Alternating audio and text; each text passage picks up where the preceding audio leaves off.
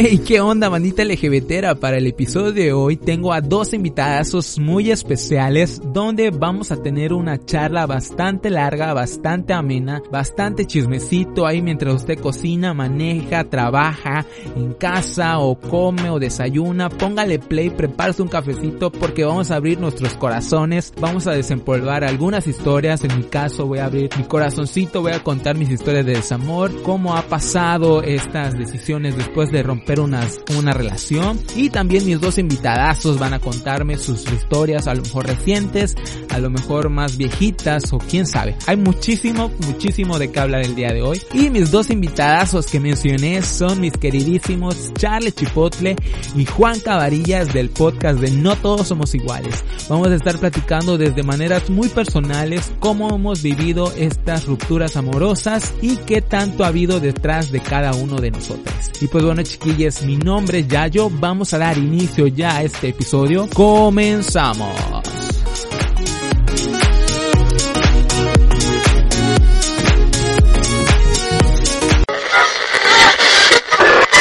Tiene muchas cosas que contarte. Y esta plática está a punto de iniciar.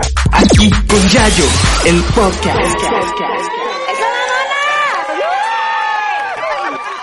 Hey, ¿Qué onda chiquillos, chiquillas, chiquilles? Bienvenidos, bienvenidas a todos a este bonito y pequeño LGBTero podcast, el podcast de Yayo. Estoy muy contento de poderlos recibir una semana más, un episodio nuevo, episodio número 8, ya en la recta final de esta temporada. Contentísimo por todo lo que hemos abarcado esta temporada. Estamos iniciando el episodio número 8 y pues chiquillos, bienvenidos donde quiera que nos estén escuchando. Ojalá me puedan o nos puedan, o no, no, me puedan.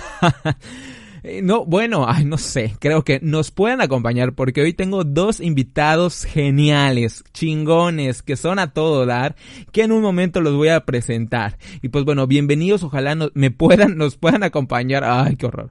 Ojalá nos puedan acompañar en el episodio de hoy, que ellos ya están aquí hoy conmigo para poder comenzar, conversar todo este tema que a mí me ha removido todo, me ha removido todo.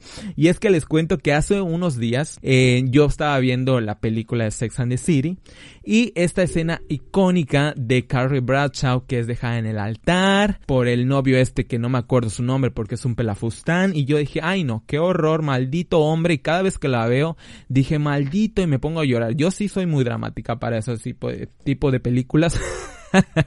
yo soy, soy muy dramática y cada vez que veo esa escena, de verdad, hago perro coraje, hago un perro coraje con ese cabrón, que la verdad, de verdad no me acuerdo ahorita su nombre, pero ni qué bueno que ni me acuerdo, la verdad. Pero siempre hago corajes con esa película y maldito perro infeliz. Y es de verdad, siento una emoción en mi cuerpo cada vez que veo esa escena, así me parte el alma, mis ojos así entre lágrimas, dije, no, ¿por qué? ¿Por qué le haces eso? O sea, y ella así espectacular con su vestido, con la pluma en la cabeza. Ay no, la verdad, esa escena de verdad me mama, me mama un chingo.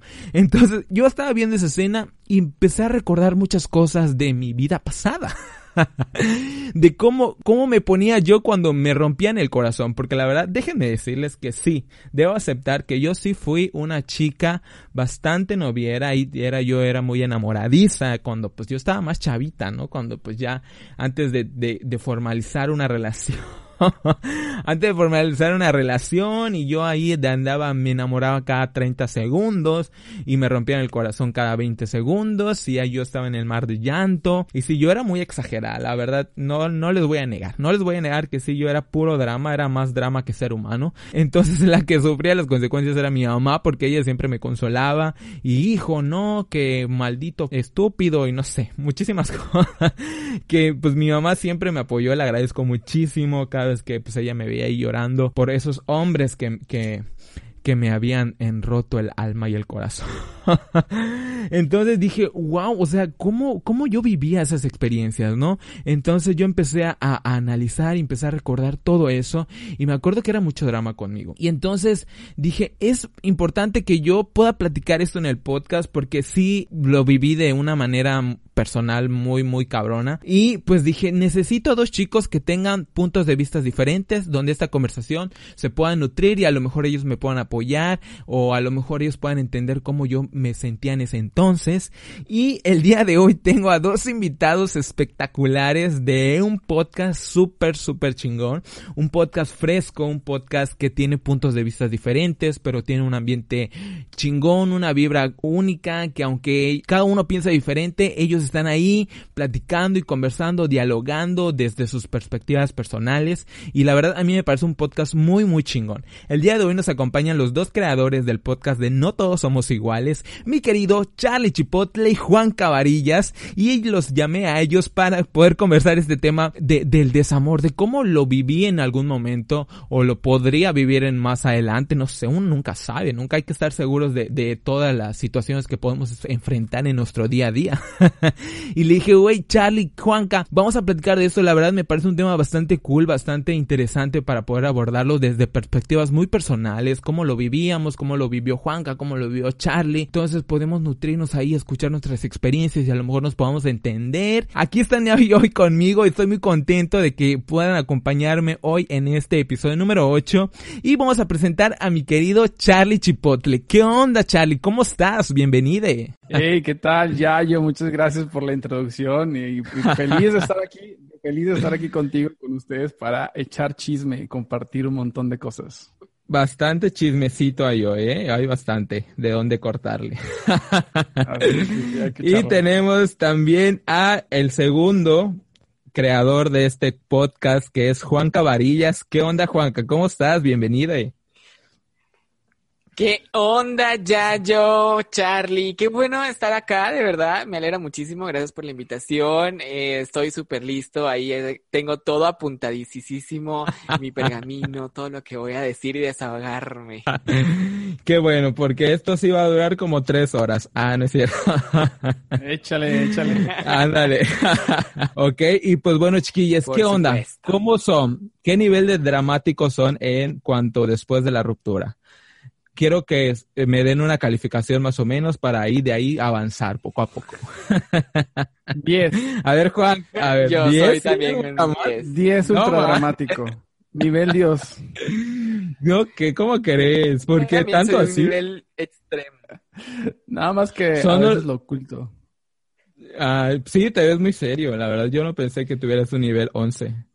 Ah, no, yo, sí, no, yo creo que 11 se queda corto, pero es que, es que yo, yo lo que tengo es que lo, soy internamente, me destrozo por dentro, pero nadie lo nota.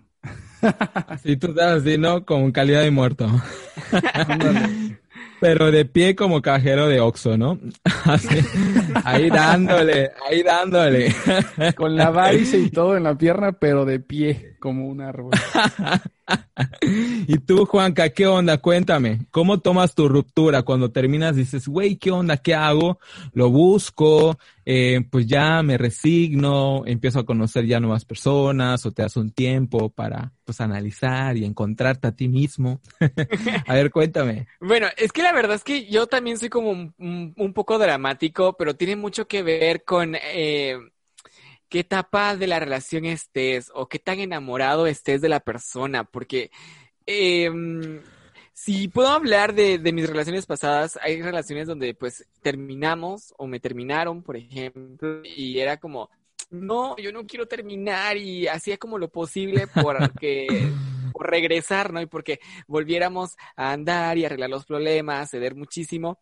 Y pues en mi última relación, que pues eh, terminé en febrero, pues yo corté, yo terminé a la persona, porque pues yo llegué a un límite y ya no quería nada, ya no quería saber absolutamente nada.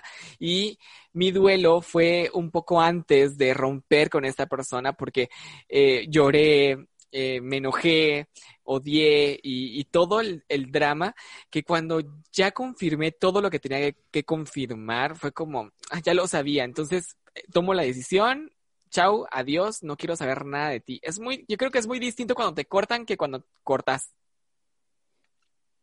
Mm, puede ser, sí. Te pesa menos, ¿no? Cuando tú cortas. Sí. definitivamente es como, es, es, es una parte muy difícil el cortar, porque obviamente es como, güey, es que este también, también se la ha rifado, eh, también eh, ha puesto su parte, pero esto no me gusta y ya no quiero. Y es difícil también como ponerte a pensar, si, si existe un cariño todavía, si existe tal vez un poco de amor, y entonces sentarte con, con, con tu pareja y decir, este, te, ya no quiero nada contigo, eso es súper difícil, súper difícil. Pero también es más doloroso cuando te cortan, cuando te dicen, pues mira, ya no quiero nada y te rompen el corazón y son llanto y llanto y llanto. Yo la verdad es que sí me porté bastante frío, pero porque ya no sentía absolutamente nada, nada de nada.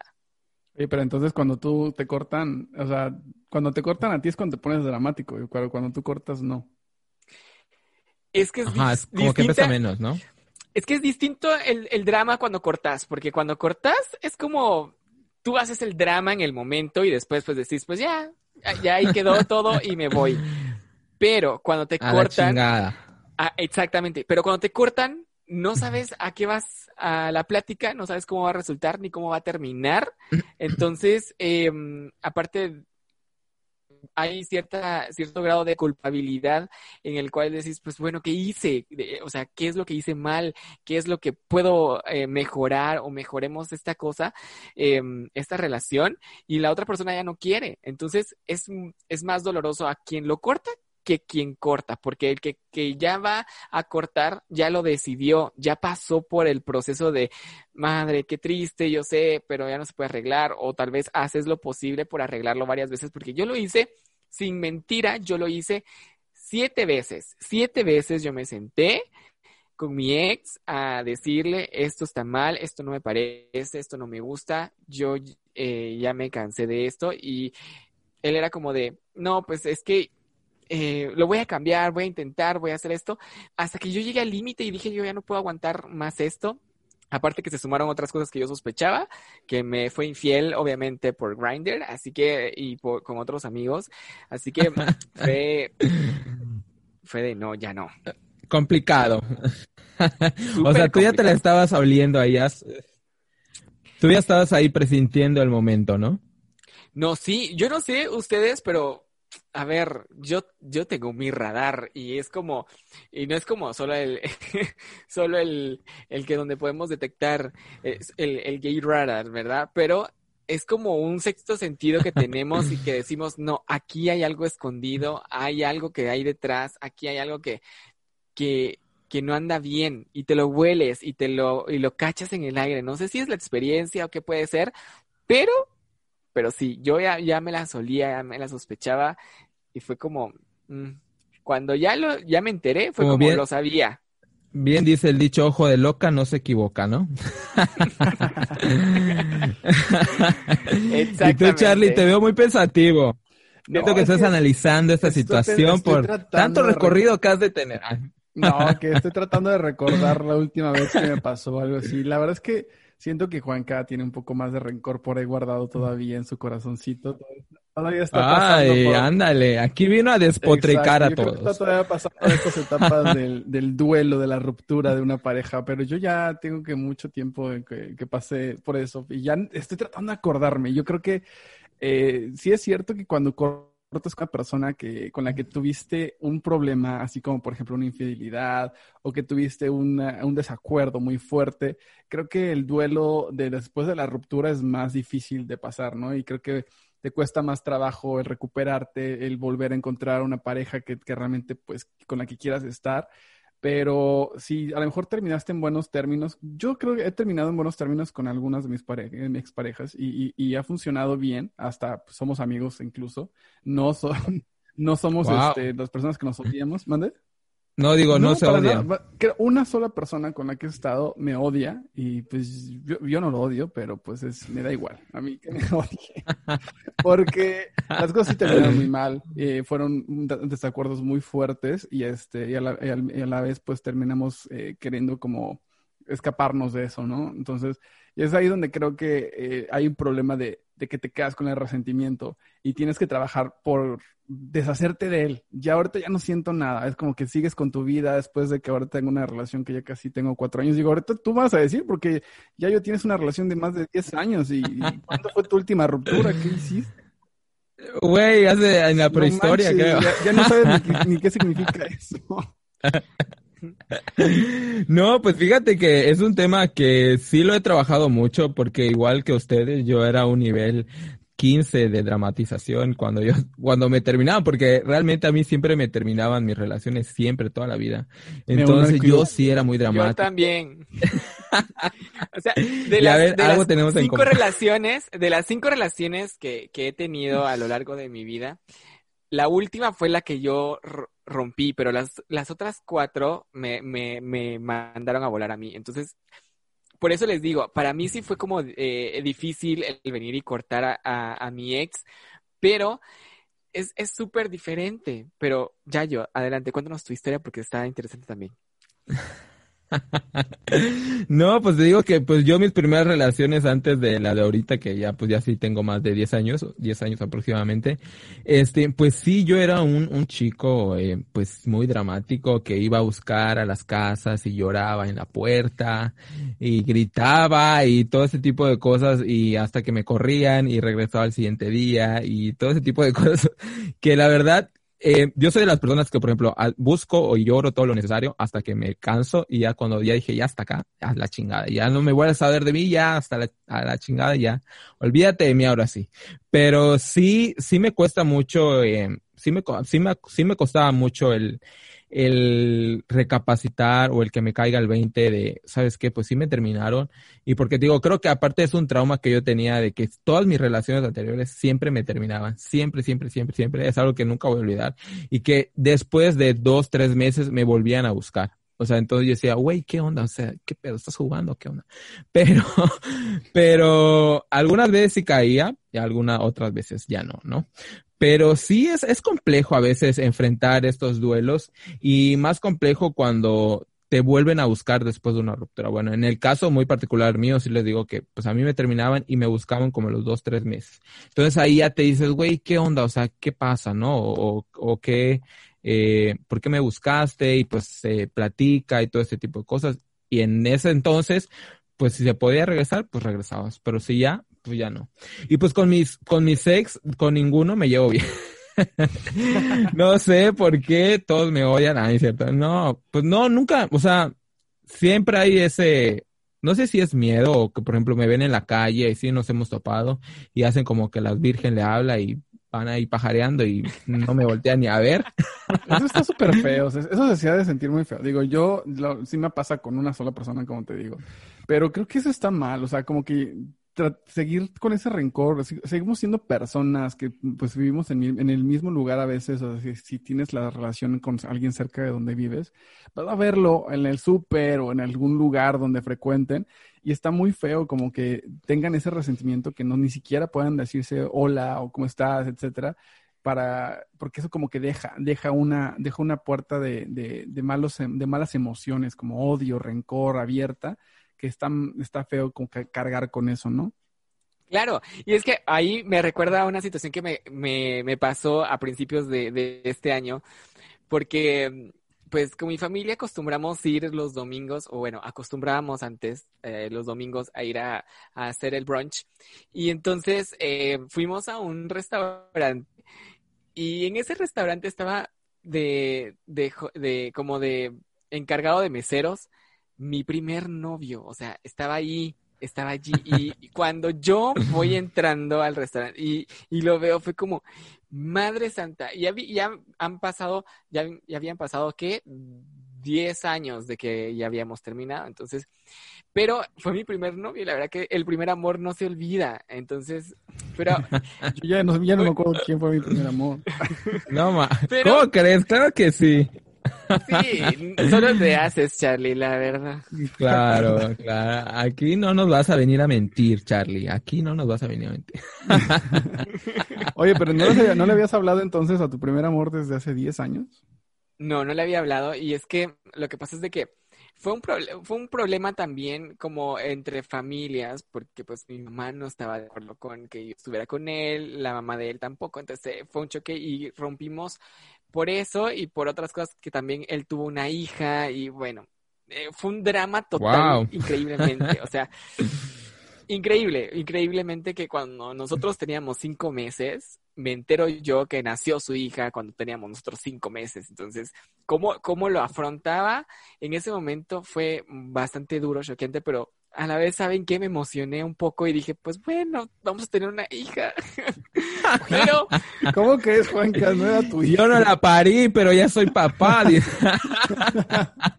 Ya se la estaba adjudicando, eh. Sí. Es que pues, ya saben, me gustan los niños, entonces dije, pues bueno, no, no importa, igual fue antes, fue antes de nuestra relación y que no sé qué, bueno. La cosa es que me, me, lo encontré y pues eh, él, él nos armó la mesa, así como en un super lugar, se portó muy bien y de repente entonces nos escribimos después en el Instagram y qué, qué bonito verte y que la gran y me invitó a una cita, de hecho, em, me invitó a comer, me dijo que cómo estaba y así, pero al final creo que sirvió el tiempo que estu- estuvimos separados y fue de qué bueno que ya maduramos, qué bueno que ya pensamos diferente, qué bueno que, que estás bien, yo estoy bien, pero no podríamos regresar. O sea, ya tenemos nuestras vidas, tenemos otras, otras situaciones, otros gustos, otras maneras de pensar. Entonces ya no había planes como de regresar. Pero em, intenté, yo creo que muchas veces uno intenta como quedar en buenos términos con las personas, pero hay personas que de verdad lo decepcionan a uno. En, ese caso, pues es mi ex actual, que obviamente yo terminé en buenos términos, o sea, yo me senté y le dije, mira, muchas gracias por todo, te lo agradezco muchísimo, eh, todo lo que hiciste por mí, lo que no, creo que esto ya no va a funcionar, yo ya no me siento eh, que crezco en esta relación, siento que yo ya no te aporto, ni tú me aportas a mí tampoco. Entonces no, no, no vamos a ir a ningún lado. Entonces creo que lo mejor es separarnos. Y de hecho, después él, como a las dos semanas, me llamó que quería platicar conmigo, que le explicara bien por qué era la razón por la cual yo había terminado. Porque, pues ya saben, en el mundo eh, hay chismes y aparte, pues acá, como ya les he contado, soy locutor de radio, soy una figura pública, llegan los chismes al chilazo. Entonces, que, que me vieron con un amigo, que me vieron con un amigo y le escribieron a mi ex que, mira, eh, Juanca eh, eh, ya está saliendo con alguien más, que mira que ya está saliendo con este otro, mira que, has-". entonces él me dijo, mira, quiero que me digas la verdad, si me cortaste porque estás saliendo con alguien más, que- porque me contaron que saliste con no sé quién, con no sé cuánto, y yo, es que son mis amigos, pero yo no estoy saliendo con nadie más y te, y te corté literalmente porque ya no podemos seguir juntos, ya no nos hacemos bien. Y entonces, después de eso, pues yo creí que la cosa iba bien cuando me entero de, de que pues planeaba hacer otras cosas con amigos míos, haciéndoles propuestas de tipo candente, hacer tríos y cosas así. Y yo dije, pues no, esto la verdad es que de Dios una segunda mío. oportunidad yo ya no doy. Literal, les digo algo, o sea, extremo, extremo. Yo fui con mi estilista y mi estilista me dijo, Juanca, su ex me escribió para proponerme un trío. Y yo, ¿qué? O sea, Pero contigo o con otro. atención. No, con alguien más, con alguien más. Ya, ya, ah, empecé contigo. No, nada, para nada. Era con alguien más. Y entonces me enteré de estas cosas y es cuando dices, pues bueno, ya no vale la pena eh, estar ni como amigos porque es una persona que también no está valorando la oportunidad que, que le estás dando eh, de cierta manera de poder tener una amistad, de poder llevar las cosas bien. Y aparte trabajábamos en, en la misma compañía de teatro y era como, eh, lo tenía que ver, o sea, trabajar en producciones, en planificaciones, en pro- y, en todo. Y entonces era súper difícil porque se sentía la tensión terrible de, de, de parte de él porque, y de parte mía también, porque era como yo proponía una cosa y lo eh, contradecía, o sea, él no estaba de acuerdo aunque la idea fuera buena. Wow. O sea, toda una historia de telenovela. Algo así como de concordas con alguien y, y estás trabajando en el mismo lugar, ¿no? Me pasó dos veces, me pasó. Y es muy difícil cuando cortas con alguien y seguir Incómodo, ¿no? Es muy incómodo porque tienes que seguir, este, pues ahora sí que con la buena cara. No es fácil, no, no a la primera de, oye, pues el segundo día ya cortamos y vamos, podemos ser amigos, ¿no? Es imposible que al, segundo día busques a una persona para ser amigos después de que tuvieron una relación amorosa, ¿no? Pero creo que el, el hecho de que trabajes en un mismo lugar, alguno de los dos se tiene que ir. O sea, o tú o el otro, porque no pueden estar. O sea, es, es una combinación de emociones muy fuerte que te termina afectando a ti cañón horrible, es horrible. les voy a poner otro grado de, dificultad, perdón, ya yo que te... Dilo. no, no, no, adelante, adelante. No, lo que iba a decir es que, por ejemplo, creo que es muy aventado el hecho de iniciar una relación en el, en el mismo lugar donde pues los dos trabajan o van al gym o hacen teatro, como en tu caso. Entonces creo que es muy aventado, ¿no? El decir, ¿sabes qué? Ah, pues voy a hacerme novio, porque a lo mejor nunca pensamos en el hecho, ah, pues voy a terminar en tres meses, en un año, ¿no? Entonces creo que nos gana la emoción. Pero sigue, Juanca, tú dime. Ahora les voy a poner otro grado de, dramatismo de mi historia, que esta, esta, esta mi historia me encantaría venderse la Televisa para un episodio de La Rosa de Guadalupe o algo así. De verdad. Por favor. Pero, o para Netflix, está buena también. Mejor, te pagan más. Sí, definitivamente. la cosa es de que eh, hicimos, estábamos en la misma compañía, pero la dueña de la compañía es su hermana, es su hermana. Y entonces, yo espero que este podcast lo escuchen eh, mis amigos, obviamente lo van a escuchar y van a saber, y, pues no me importa, aquí me voy a desahogar. Y, Tú puedes decir nombres igual. Sí, pero, ah, no sé. entonces, la cosa es de que eh, mi ex es de closet todavía, hasta la fecha. Ay, qué complicado. Hasta la fecha es de closet. Y tiene 36 años. Eh, creo que ya es una edad donde pues uno ya debería de haber salido del closet hace mucho tiempo, ¿no? Esas eran una de las promesas que yo esperaba durante el proceso y que nos sentábamos a hablar y que me decía, bueno, sí, le voy a decir a mi hermana por lo menos y que lo sepa y sentir ese apoyo y sentirse liberado y sentirse como libre, ¿no? Que es lo que todos queremos. Pero nunca lo hizo, nunca lo hizo. Y entonces, a la hora de, terminar, como dice Charlie, más de alguno se tiene que ir del lugar de donde trabaja, porque es muy incómodo.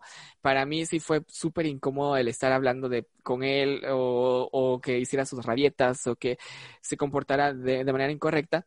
Y entonces hablé con la hermana y la hermana pues me dijo, no, Juanca, pero ¿por qué te quieres ir? Y yo, sin querer faltarle em, o como no ser malo, a eso me refiero, al no ser malo y, por, y tirar de cabeza y decirle, pues no, fui ex de tu hermano, entonces no, porque pues esa decisión creo que cada uno la, la tiene que tener de cuándo salir del closet. Si él no quiere salir del closet, pues es su problema, pero a mí me afecta en el sentido de que yo no le pude decir la verdad a ella en, decir, pues me voy porque pues terminé con tu hermano, entonces no, no puedo, hasta aquí estoy, estoy ahí metido y sin estar, o sea, Sí, y creo que, por ejemplo, algo bien importante que acabas de mencionar en el hecho de, de que a veces eh, es muy probable que surja una ruptura en una relación cuando en este caso uno es de closet y uno no. O sea, uno así vive la vida y la fantasía homosexual y el otro así reprimido en su closet.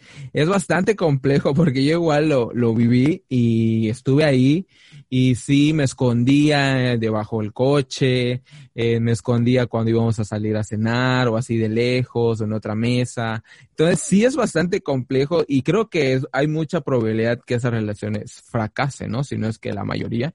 Eh, es, es, es, es difícil porque a veces pues uno quiere hacer muchas cosas, ¿no? Que pues vivir de pareja y de la mano y que no sé, muchísimas cosas, pero cuando el otro viene de esa forma y que su familia no lo sabe y que a veces las, las, personas o las familias mismas se imaginan quién eres, ¿no? O, o piensan, no, este güey, pues supuestamente su, su, seguramente es su novio del otro güey. Pero a veces, bueno, en un caso muy particular, a mí me pasó que, por ejemplo, la familia ya se percataba de que yo era su pareja, porque pues yo iba todos los, todas las noches a buscarlo y nos íbamos a cenar o etcétera, etcétera. Y entonces la mamá me veía y me veía con odio. Entonces, sí me daba mucho miedo en el hecho de decir, o sea, esta señora va a salir a golpear con la escoba o algo, pero, pero sí es complejo tener una relación cuando uno está dentro y fuera del closet, ¿no? Yo creo que ese es un tema buenísimo para hablar en otro, a, largo y tendido, porque de ahí sí te puedo decir un montón de cosas que tengo ahí de experiencia. ¡Órale! Ay, ay, tú sí te vas a... Es que es muy interesante esa parte que, te, que de, de, tener una relación con alguien que no, que no es abiertamente, pues, pues, que vive su, su sexualidad abiertamente, ¿no? O sea, lo que sea, lo que sea este, es muy difícil porque terminas eh, dañándote a ti por como persona, tu personalidad, o sea, tu forma de vivir, tu forma de, de, tomar las, las, cosas. Es muy difícil y luego las rupturas, en este caso que estábamos hablando de las rupturas, tienden a ser un poco más complicadas porque no se lo puedes contar a nadie, ¿no? O, o tienes que guardar, guardar, el anonimato de la persona y tienes que tratar de, de guardar todos esos sentimientos y, es muy complicado. Digo, cuando, cuando la persona este, no es de closet, pues por lo menos puede haber una, una comunicación con, con, alguien que tus amigos, oye, pues que corté con, con fulanita tal, ¿no? Y pueden conocer quién es o cómo, cómo eran las cosas, saben la historia detrás de lo que ocurrió, pero cuando alguien es de closet y nadie sabe de qué estaba pasando, pues es muy difícil apoyarte a ti tener ese apoyo de tus amigos, de tus, de, tus familiares, de otras personas, ¿no? Porque tú normalmente tratas de guardar el anonimato por respeto a la persona, pero pues terminas dañándote mucho a ti. Creo que esa parte del, del después, después de es muy difícil cuando no tienes el apoyo emocional de alguien. Y es que a lo que yo iba con esto era de que, pues, obviamente, eh, al contrario de la situación de Yayo, la familia de mi ex me ama, hasta la fecha, me ama, me adora, la hermana me adora, el, eh, el hijo de la, de la hermana que pues lo adopté como mi sobrino, me encantan los niños obviamente, y, pues le digo sobrino, y entonces me invitan a, al cumpleaños del sobrino, y ya estando, ya no estando juntos, los papás me adoran. ¿Cómo le haces?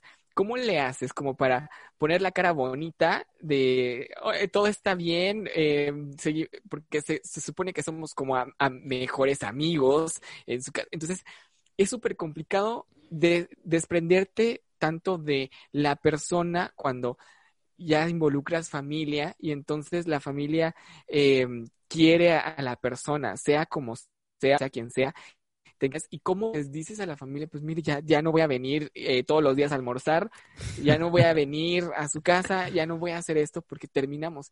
Incluso, pues, en, en mi caso, mi mamá también estaba como muy, eh, em, como ella así lo quería él y ella sí sabe, o sea, mi familia así lo sabe.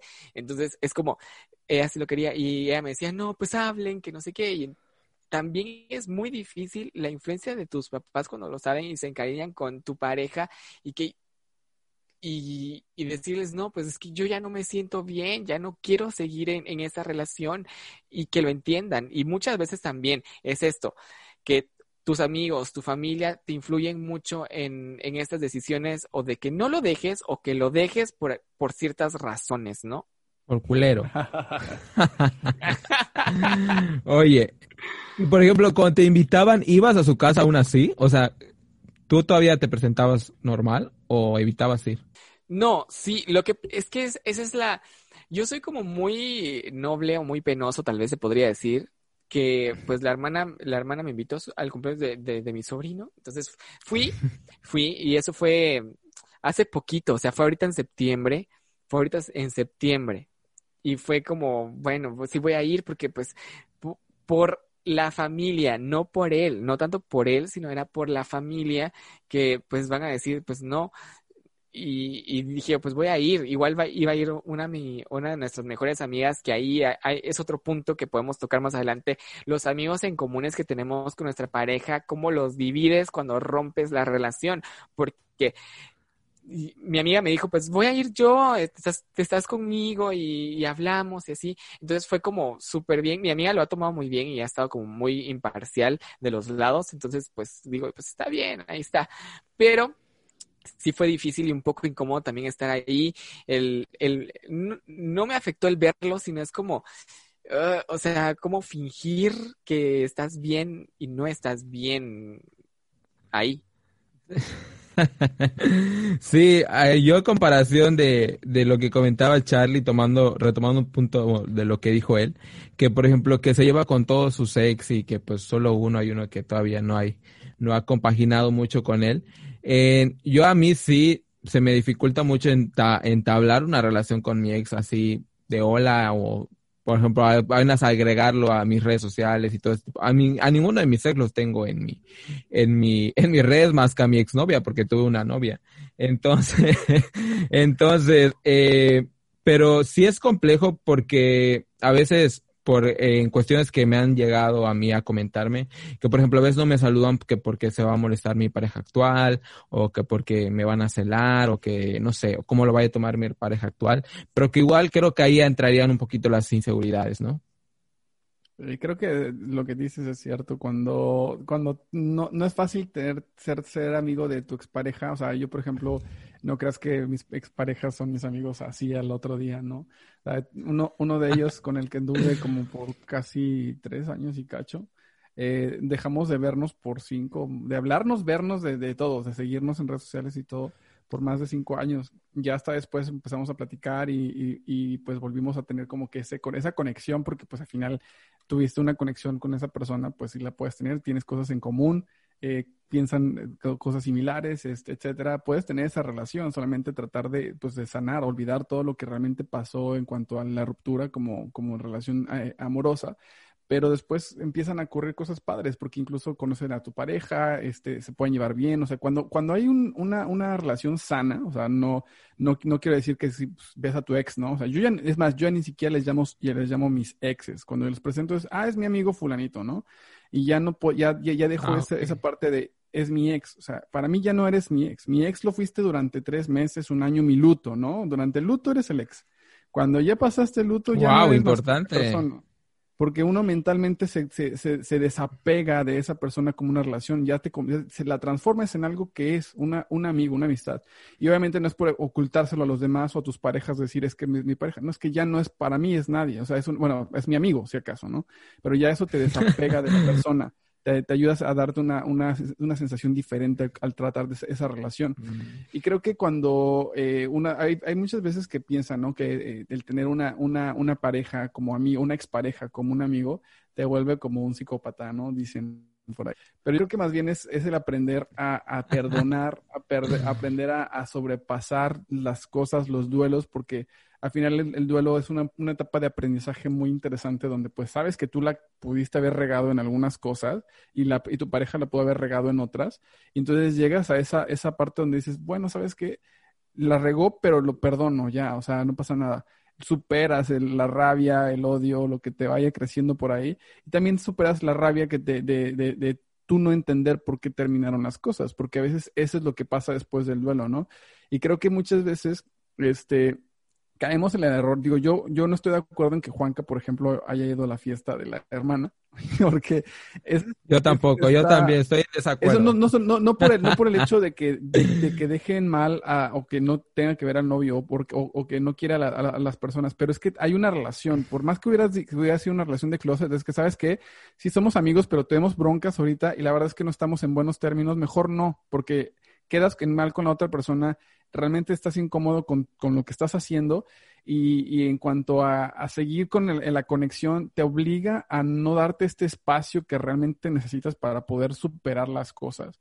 Y en cuanto a los amigos, yo por ejemplo que tengo varios, he tenido varios amigos en común, yo honestamente trato de decir, ¿sabes qué? Si son tus amigos de primera, o sea, son mis amigos, pero porque yo los conocí después gracias a ti, pues los dejo, los dejo de frecuentar porque también es, es, es como parte de nuestra forma de decir, oye, ¿sabes qué? Me estoy alejando, te estoy dando tu espacio, porque lo importante aquí es que tú le des el espacio a tu expareja y te lo des a ti para poder que cada quien sane. Si no, entonces va a ser muy complicado y van a cre- a crecer estos resentimientos porque no es fácil verte, ¿no? Ni, y yo sé que no es fácil que ellos me vean a mí, así es que mejor así les damos. Sí, yo ese punto te, te- te lo entiendo y te lo cacho súper bien, Charlie, y estoy súper de acuerdo. O sea, es que si no, Charlie después me despide, pero este. Oye, no, no, no, pero Por romper las reglas del... no, y es que lo que pasa es de que, por ejemplo, un buen consejo que dijiste, Charlie, y me encantó muchísimo, es como presentar a, a tus exes como tus amigos. Está bien, está súper bien, me parece muy genial, y, pero creo que si andas con una pareja, yo no sé, pero obviamente sí hay como un bloqueo mental o como una predisposición más bien dicho, de cuando le dices a tu pareja, pues es que fue mi ex, o sea, lo saludé, pero es mi, es mi amigo, pero fue mi ex, o sea, ya hay una predisposición y, y algo así, y me gustó esto del consejo de, pues no, es mi amigo, y pues ya, pasó, pasó. Pero ahora, eh, ahora con esto de, de, de, no frecuentar, es cierto, o sea, yo creo que sí cometí el error de, de ir a la fiesta y y, pero yo me sentía, yo sí me sentía como preparado para, porque yo ya no sentía nada. Entonces fue como, bueno, va, voy a ir y, y, nada pasó, pero sí fue incómodo como estar ahí y que, por ejemplo, la familia me preguntara, ¿y por qué no, por qué no ha venido? ¿O por qué no ha pasado por acá? ¿O por qué esto? Y, o sea, ¿qué le respondes? O sea, ¿qué le respondes? Porque pues no les puedes decir, es, que, sí, es lo que te digo, o sea, por ejemplo, yo ya he estado con parejas que te están de closet y lo que le dices es que, o sea, somos, somos, somos amigos, pero ahorita no estamos en, no estamos como que en buenos términos, no pasa nada, pero pues ahorita no es un buen momento. O sea, no tienes por qué develar, ¿Y cómo te lo han... develar toda la, la relación. ¿Y cómo te lo han tomado, Charlie? Pues bien, o sea, creo que entiende. O sea, yo, por ejemplo, digo, ustedes van, no van a dejar mentir que entre usted, entre usted, sus amigos han tenido broncas y entre amigos a lo mejor hay diferencias y te dejas de ver, por ejemplo, si uno estás con un grupo de amigos, ¿no? Y uno te hizo algo, algo que a lo mejor no, no toleraste y entre todos siempre salen a cenar o a, un antro, de repente dices, o sea, es que si va a ir fulanito, no quiero ir porque la verdad es que ahorita no, no estamos hablando, ¿no? Y eso está súper válido y, y, las otras personas lo entienden. No les tienes que explicar si tienes una relación, si, o sea, qué te hizo. O sea, realmente es, no estamos, no estamos hablándonos, no estamos en buenos términos y por eso mejor si vas a salir con él, no pasa nada. Yo no me voy a molestar, pero no voy a estar ahí. Y si quieres, nos vemos luego, nos vamos a tomar un café aparte para que pues cada quien tenga su espacio. Y eso siempre me lo han tomado bien. Obviamente, a veces de repente uno que otro dice, ay, pues qué dramático, ¿no? Pero no, pues que hay que darnos el espacio, no pasa nada. Y, y, y, se entiende, o sea, sobre todo esto cuando las personas son de closet. Y lo mismo pasa con amigos, ¿no? Es exactamente igual. Entonces yo creo que sí hay maneras de, de, de desapegarte de esas personas que, que, te, que fueron eh, amistades o familiares que tienen una relación en común tú, con tus exparejas. Oigan, ¿y ustedes bloquean de sus redes sociales? O sea, en este caso que tú dices que te, te alejas. ¿No, no los bloqueas? No. ¿O los sigues no, ahí que, todavía? Yo, yo los tengo, yo sí tengo a dos, a dos de, de mis exes en mis parejas. Lo que pasa es que siento yo que esto de bloquear en redes sociales es algo como, como muy inmaduro de Infantil. tu parte, o sea, como muy infantil, exactamente. Es como, ay, o sea, es como para demostrarle que sí te dolió. O sea, bloqueas a la gente y es como, ay, sí le dolió. O sea, tu ego, tu ego. Exactamente. Entonces, yo el, el, consejo que podría dar en ese sentido es que, bueno, si quieres no verlo, hay muchísimas opciones en redes sociales como para no ver a la persona sin bloquearla o sin eliminarla. Para que también, pues obviamente, que te vea triunfando, que te vea así, o sea, porque... Reluciente. Exactamente, que te vea bien, que te vea que, que no te hace falta. Entonces, porque pues muy, o sea, lo hacemos, todos lo hacemos cuando terminamos, es como, ay, que estoy aquí, o que ah, voy a hacer ejercicio y de repente empiezas a, a, a, a ponerte así como boom y, fotos sin camisa y cosas así, pero inconscientemente lo haces, pero realmente lo haces como para que tus ex lo vean. Lo vean. Que digan, pues, pues que, que vean lo que se perdió, que vean que, que, que ya no me tiene, que ya no me puede, que solo me puedes abrazar. Que ya no se va a comer esto. de fondo, sí, por favor. Sí. Oye, pero es que, es que tiene, yo tiene, tienes razón. Y hay una de las razones por las que no bloqueo. Me, han, me bloquean, a mí me bloquean, pero yo creo que a es mí algo también. que la gente hace por, y está bien, eso es su forma de, de, de, reaccionar ante una, una situación, una ruptura, y está bien. Yo lo que hago es lo que dice Juanca. Yo, por ejemplo, no bloqueo a nadie porque para mí es una carga emocional saber que estoy bloqueando a alguien. Y aparte son, son, redes sociales, no es como que no te lo vayas a encontrar en la calle, ¿no? Tienes que aprender a vivir con esas personas en tu mundo, en tu entorno, en, tu, en, todo, en todos lados. Entonces, bloquear a alguien en redes sociales solamente te deja con la carga de tengo a tal persona bloqueada, ¿no? Incluso luego a veces hay donde te etiquetan y está la persona igual en la foto y nada más aparece como que el icono oscurito y te das cuenta que es una persona que está bloqueada, ¿no? Para ti, entonces está mal. Yo lo que hago es, por ejemplo, si en, Facebook te dice, oye, ¿sabes qué? Pues no se lo muestres mis publicaciones a tal persona o date un, descanso de las personas para dejar de ver sus publicaciones. Y eso sí lo, eso sí lo hago.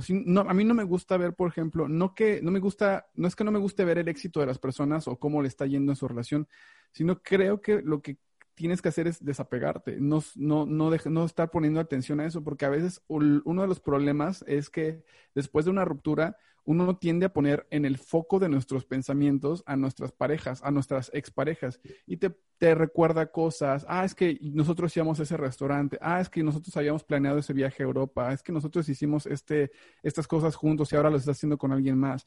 Eso te daña a ti. Y no porque tú le tengas envidia, porque le tengas celos, sino porque realmente uno tiende a pensar que eh, esas memorias son tuyas. Entonces pareciera que te las están quitando y eso te, daña. Entonces, darte un espacio, un tiempo, de, no, no, bloquear a las personas, pero por ejemplo, darles, de ponerles un, de, este, silenciar a esta persona, con eso tienes, o sea, con eso tienes, no pasa nada, no tienes por qué bloquearlas de WhatsApp, porque incluso creo que es muy importante que a veces este, tú tengas un contacto, un contacto de emergencia, o sea, a mí me ha pasado que de repente a alguien con, con el, que, con, el, con, el que estuve antes, me habló una persona, me dijo, oye, ¿sabes qué? Esto está pasando.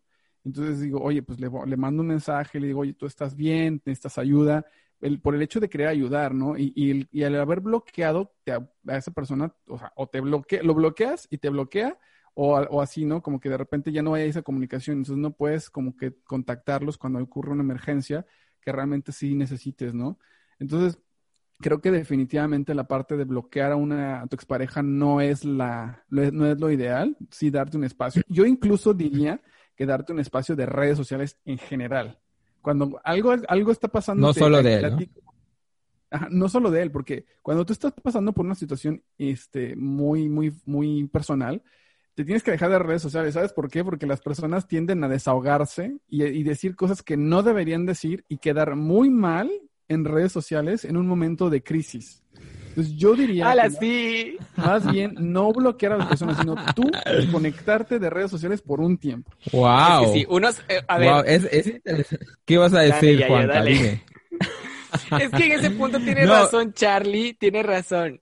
Tiene razón porque, este, es cierto, la gente que necesita salir de redes sociales es la más afectada, creo yo. Porque, por ejemplo, yo, la, miren, yo me estoy riendo, pero porque soy como el, el triunfador, o sea, me siento como un triunfador, o sea, me, me alimenta mi ego esto, porque eh, obviamente eh, en Twitter nos teníamos todavía, mi ex pues me, me eliminó de todas sus redes sociales, menos de Twitter. No entiendo por qué, pero yo empecé como a ver Twitter muy seguido y entonces empecé a ver sus tweets y todos sus tweets eran así como con dedicatoria, desahogándose y así, yo así como, madre, o sea, es- Muerto en el no me desamor. supera. Y entonces, sí, o sea, era, era una tiradera de, de indirectas hacia mí bien gruesas, que al final me daba risa. Y mis amigas y mis amigos era como, Juanca, ¿ya viste esto?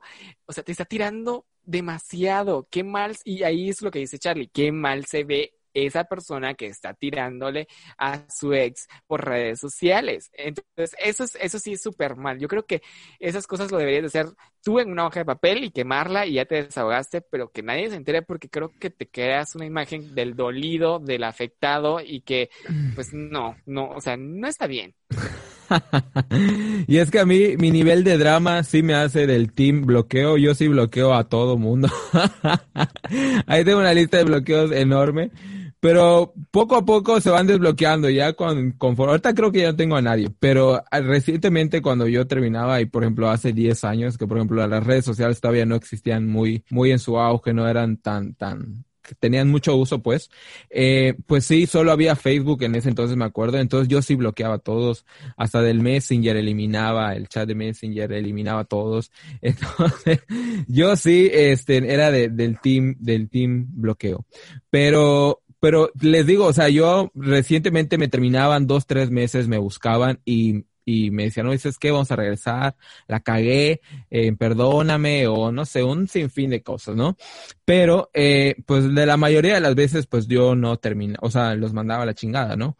Pero ustedes sí han, sí han tenido la oportunidad de hablar y reconciliarse, y pues de la reconciliación pasan muchas cosas, dicen, ¿no? Bueno, yo creo que ah, yo te, bueno, eh, me he reconciliado, pero no después de quedarme, de- o sea, de tener ese espacio, ¿no? Porque uno, uno se da cuenta que, que, pues, a lo mejor sí hay cosas que son incompatibles, que eres incompatible con la persona y que, o que hay daños que son irreconciliables, que a lo mejor tú en, en cierta etapa de tu vida dices, ¿sabes qué? Es que si me engañó, no es que no pueda perdonarlo, pero no puedo olvidarlo, ¿no?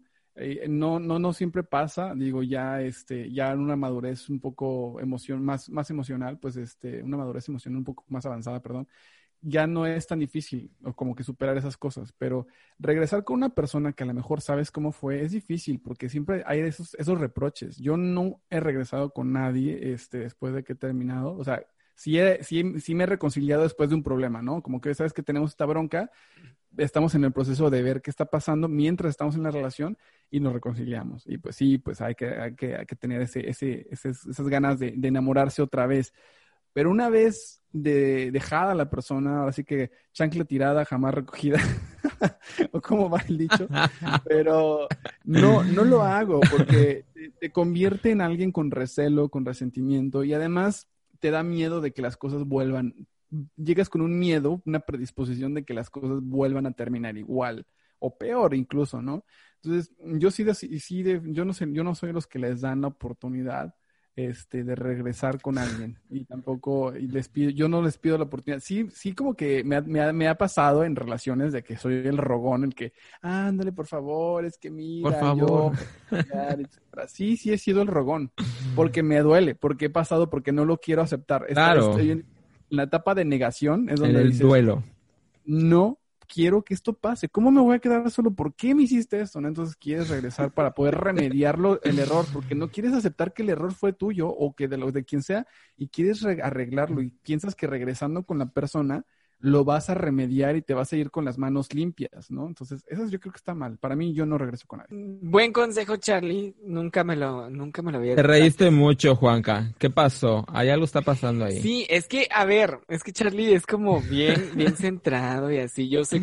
Sí, verá, él debe dar terapia. Sí. Yo creo que su podcast debe, debe abrir uno en terapia emocional. Sí, porque.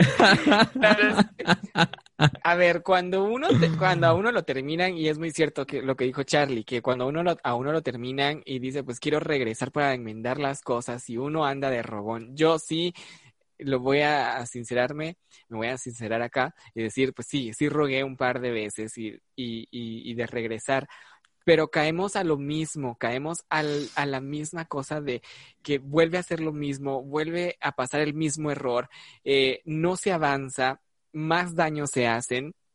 Y sí es cierto, uno se hace muchísimo daño al querer regresar al lugar donde lo dañaron. Y es que, sinceramente, sinceramente, creo que hay que seguir el consejo de Charlie. Así, al pie de la letra, porque no es bueno regresar. Yo sí regresé varias veces y salí muy dañado de decirte, pasé meses eh, llorando, pensando, porque pues dices, pues, ¿qué pasó? ¿Por qué no o sea, ¿por qué no pude eh, hacerlo si éramos tan felices, si éramos aquí, si éramos allá?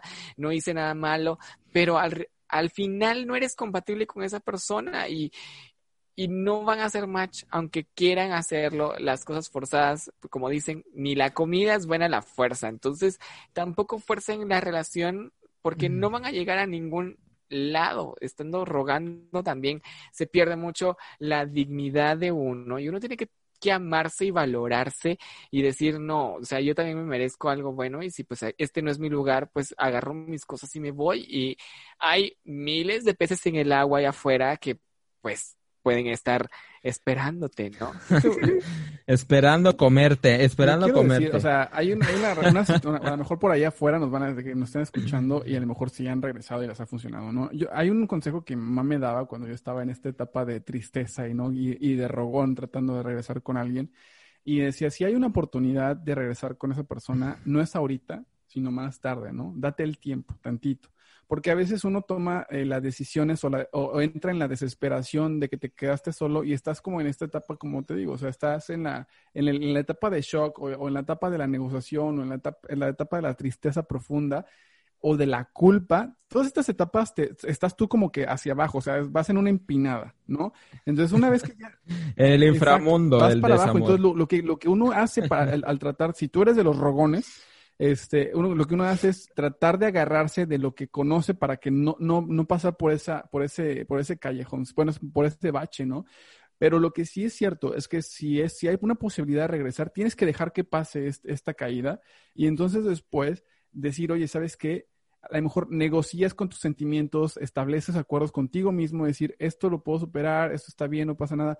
Y luego ya cuando aceptas que las cosas ocurrieron y que ya pasas, ya vas para arriba otra vez, ahora sí puedes ver que si la oportunidad eh, todavía existe de, regresar con la persona, pero ya pasaste por tu duelo de esa ruptura, de decir, si regreso con esa persona, yo ya sé que las cosas que pasaron, las tuve que, las tuve que negociar conmigo, las tuve que pasar por el duelo, y puedes hablar con la persona que incluso también pasó por las mismas, las mismas etapas que tú, y pueden renegociar el regresar, ¿no? Pero en, de una, en una etapa de su, de su eh, salud emocional sana cuando tú regresas de una, en tu etapa sana eh, emocional, van a empezar una relación sana. Si no, entonces va a empezar una relación súper tóxica y va, a terminar muy mal, porque van a empezar una etapa de culpa, de, resentimientos, de rencor. Incluso si tú agarras a tu, a tu expareja y dices, oye, ¿sabes qué? Quiero regresar contigo. Cuando estás en esta etapa de rencor, lo que vas a regresar es a tirarle el odio que, te, que, que sientes. No, no, no vas a poder pasar de ahí. Entonces yo creo que sí es posible regresar con tu pareja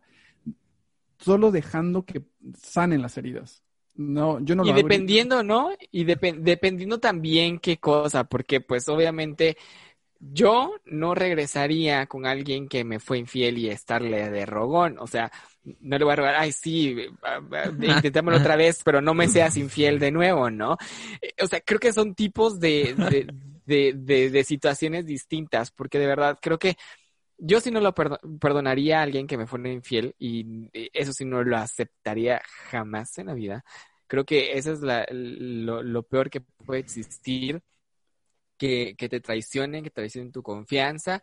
Y, y, es cierto, creo que uno puede darse la oportunidad y el tiempo y a veces uno no se la da. Y otro problema que se puede dar acá es que cuando pues terminas una relación y quieres eh, pues no pasar por un duelo, por miedo a, a soltar tu pasado, pues empiezas a buscar más personas, a conocer personas y a, de inmediato empezar otra nueva relación, cosa que no estás preparado mental ni sentimentalmente porque no has superado tu duelo, como dice Charlie, o sea, no has eh, caído, no te has levantado y pues ya vas a empezar una nueva relación y tampoco es sano porque vas a traer todos los problemas que, que tenías con tu expareja a esta nueva pareja y vas a, a, ir comparando de que, bueno, es que eh, mi ex hacía esto, este lo puede hacer también.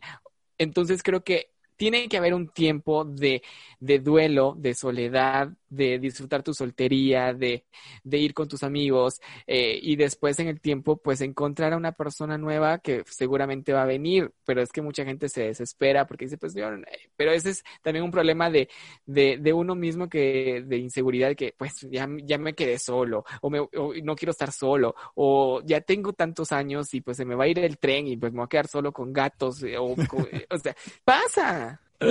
Claro, así es. Y es que, por ejemplo, yo aventé ahorita la pregunta y no les comenté que pues yo también soy del team si regresa. en mi relaciones, yo era todo lo malo antes de, pues ya hace 10 años cuando yo era más chavita, ya era muy joven, de los 20 años, pues yo me quería comer a, al mundo y a todos. Entonces, este, entonces, por ejemplo, a mí me buscaban y creo que por ejemplo, pues yo sí era como de un corazón muy, muy frágil y muy noble, ¿no? En el hecho de que me decían, no, oye, perdóname. Y por ejemplo, a mí si se me ponían a llorar enfrente, yo ahí dije, ah, sí, pásale ya, entrale, de una vez. pero, pero sí, es, es, es complejo y, y creo que te denigras de una forma increíble, ¿no? Ahorita, pues ya en el recorrido de 10 años con la, con la relación actual que tengo, ahorita darme cuenta de mis relaciones pasadas es que sí me generaban cierto trauma, vamos a llamarle trauma, porque, por ejemplo, como les comenté al principio, todas mis relaciones a mí me terminaban y yo pensé que en las que seguían me iban a terminar porque ese era un patrón que seguía. Entonces yo tenía esa, esa psicosis, por ejemplo, me va a poner el cuerno o se va a ir con fulano o me va a dejar y, por ejemplo, me tocó una vez un ex que me dijo, oye, te veo en tal restaurante y voy y nunca llegó y ya no volví a saber nada de él como hasta como los seis meses. Entonces dije, ¿qué pedo? Entonces yo vivía con ese miedo de que la gente me, me siguiera haciendo ese tipo de cosas. Entonces se generan inseguridades, se generan celos, se generan un montón de, de trastornos que poco a poco pues hay que irlos trabajando, ¿no? Si nos percatamos de que las tenemos, que las podemos ir trabajando y es evidente que sí lo podemos cambiar o sí lo podemos disminuir, pero es un proceso bastante amplio. Pero pues sí se puede. No, no, Charlie, tú, tu turno. Es que siempre nos pisoteamos. Ilumínanos con tu sabiduría. No, no, no. El, el, Zoom, por andar conectados aquí, de repente nos llega en el lag a todos, entonces nos andamos pisoteando uno encima del otro. Pero lo que te estabas diciendo eh, me gustó mucho, Yayo, porque creo que es cierto que uno empieza a guardar cositas en su baúl de, de las emociones donde te, te dañan, ¿no? En el que te, te, te provocas inseguridades por el hecho de que te traten así. O sea, a mí también sí, desde que fui el que a que lo cortaban y que no sabía por qué, era yo pensaba, pues es que está, está haciendo las cosas mal o, o cosas así, ¿no? O que también, por ejemplo, te hicieran lo que te, a ti, ¿no? Que te, dejaron ahí plantado. O sea, cosas que te van dañando, te, te, te, provocan el que no sabes cómo cómo puedes realmente tener otra relación y dices, híjole, es que me va a pasar lo mismo. Y creas como estos escudos extraños que te predispones para, y que, que, que, bloqueas realmente que las cosas pasen con otra persona, pero terminas dañando esa relación. Entonces yo creo que es muy importante que uno, uno realmente hable de las cosas que, que, que, siente, ¿no? Eso es lo que quería, quería decirte en lo que decías. Anca, dime. no, es que sí, está su, está súper bien y es muy cierto todo esto de que uno en cada relación que está, ya sea uno aprende o uno genera estas inseguridades que, pues obviamente, si uno no las sana, pues las va a ir arrastrando para otras parejas. en mi experiencia, creo que eh, sí, de hecho, mi, mi, mi, ex me lo dijo, me dijo, y es que yo tengo miedo que tú saliendo de esta relación te vayas con alguien más porque así eres tú, terminas una y empiezas otra. Y sí, es cierto, yo fui así muchas veces, pero eso es, eso es que e, el, error que cometí y por eso es que tengo tan o tenía inseguridades, muchas inseguridades de celos, de, de, de, que el miedo de que ahí va a salir y entonces se va a ir a otro lado y no, se no sé con quién va a ir. Y entonces, ahorita creo que aprendí muchísimo en ese tiempo de, que estuvimos encerrados porque obviamente no podíamos salir, no podíamos conocer gente, no podíamos hacer nada. Y me tomé el tiempo y sí es necesario tomarse el tiempo uno mismo para sanar estas cosas porque lo, lo hablamos una vez con, con Charlie en uno de los episodios de No Todos Somos Iguales, donde pues las rupturas o las, eh, a veces las de las relaciones tóxicas, que fue el episodio, eh, hablamos de que las dos partes de la, de, la relación tienen la culpa.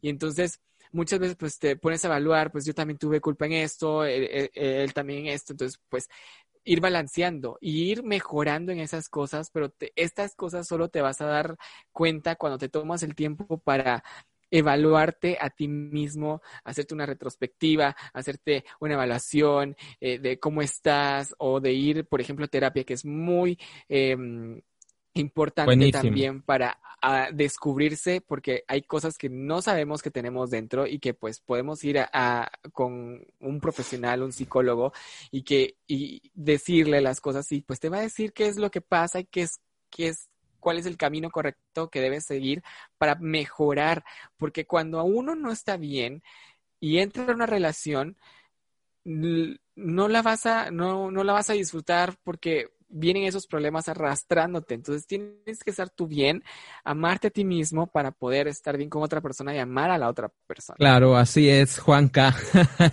Buen punto el de, el de ir a terapia, ¿eh? bastante bueno. A mí en lo personal me ha ayudado muchísimo y me ayudó muchísimo en su momento.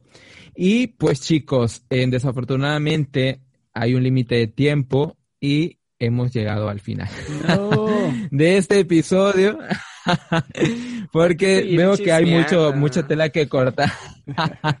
hay mucha tela que cortar y creo que puede haber una segunda parte. sí, sí, sí. Hay que hablar de las relaciones de... Y, sí. Oye, bastante buenísimo ese. ¿eh? Ay, no. Es muy buen tema. Y pues bueno, chicos, no sé si quieran cerrar con algo. Eh, platiquen sobre su podcast, de qué trata, sus redes sociales y alguna conclusión en general. Pues mira, una conclusión antes de platicarles un poco del podcast es que lo que ya yendo con lo que dijo Juanca y cerrando, acuérdense, un clavo no saca otro clavo, ámense ustedes mismos, primero ustedes sanen, vayan al psicólogo, hablen con sus amigos, con sus familiares, con quien tengan que hablar, no nieguen ni oculten sus sentimientos porque eso les va a ayudar a, que puedan progresar como personas y encontrar herramientas que les ayuden a superar los próximos duelos, porque no va a haber una ruptura ni dos en sus vidas, van a haber muchas y ojalá que puedan salir libres de esto y no caigan en la depresión y siempre que necesiten ayuda, búsquenla, de verdad que sí. Y pues realmente, eh, pues invitarlos a que escuchen nuestro podcast de No Todos Somos Iguales, eh, lo pueden encontrar, ya saben, en Spotify y en todas las plataformas de, de podcast y va a ir, eh, hablamos de todo, o sea, así como ahorita estamos hablando de, relaciones y de, cosas del corazón, ahí en, el todo, no todos somos iguales, hablamos de cosas que, de, que nos hacen personas y que no siempre tenemos la misma opinión en todo lo que hablamos, pero síganos en arroba no todos somos iguales en Facebook o NTSI podcast en Instagram. Eso. Muy bien. Bueno, vas Juanca, a ver. Conclusión del tema, consejos, creo que eh, ya saben, creo que lo principal es amarse uno, darse su tiempo, eh, descubrirse, saber qué es lo que uno quiere. Eso es muy importante tener en claro qué es lo que uno quiere. No arrastrar cosas del pasado y lo vuelvo a, a repetir, Charlie lo dijo también, ir a terapia es muy importante, es sumamente, es como ir al doctor cuando tienes un chequeo normal, aunque lo quieras eh, encasillar en que pues es que yo no estoy loco para ir al psicólogo, no necesariamente tienes que estar loco para ir al psicólogo, sino es para autodescubrirte, eh, descubrir qué es lo que llevas dentro y cómo puedes mejorar y qué camino poder tomar.